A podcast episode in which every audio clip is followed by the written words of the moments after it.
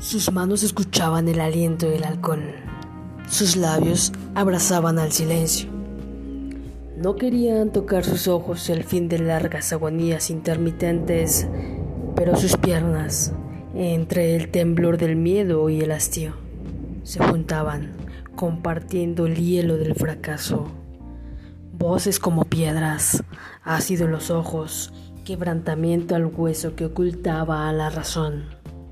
Desarrollarlo en vida y el sediento moribundo la sangre de sus piernas. Desgarramiento. La voz que iluminó las venas desdijo en el silencio. Ha nacido ya el momento de dormir.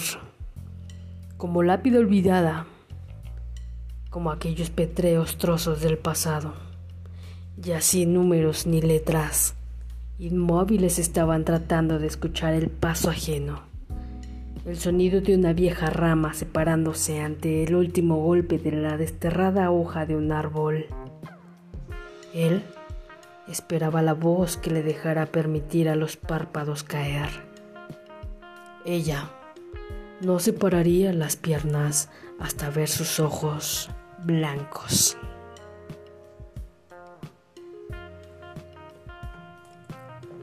Y bien querido y sensual auditorio de audiolibros en vivo. Aquí comenzamos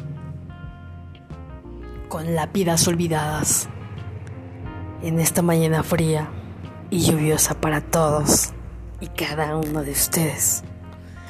Un excelente día.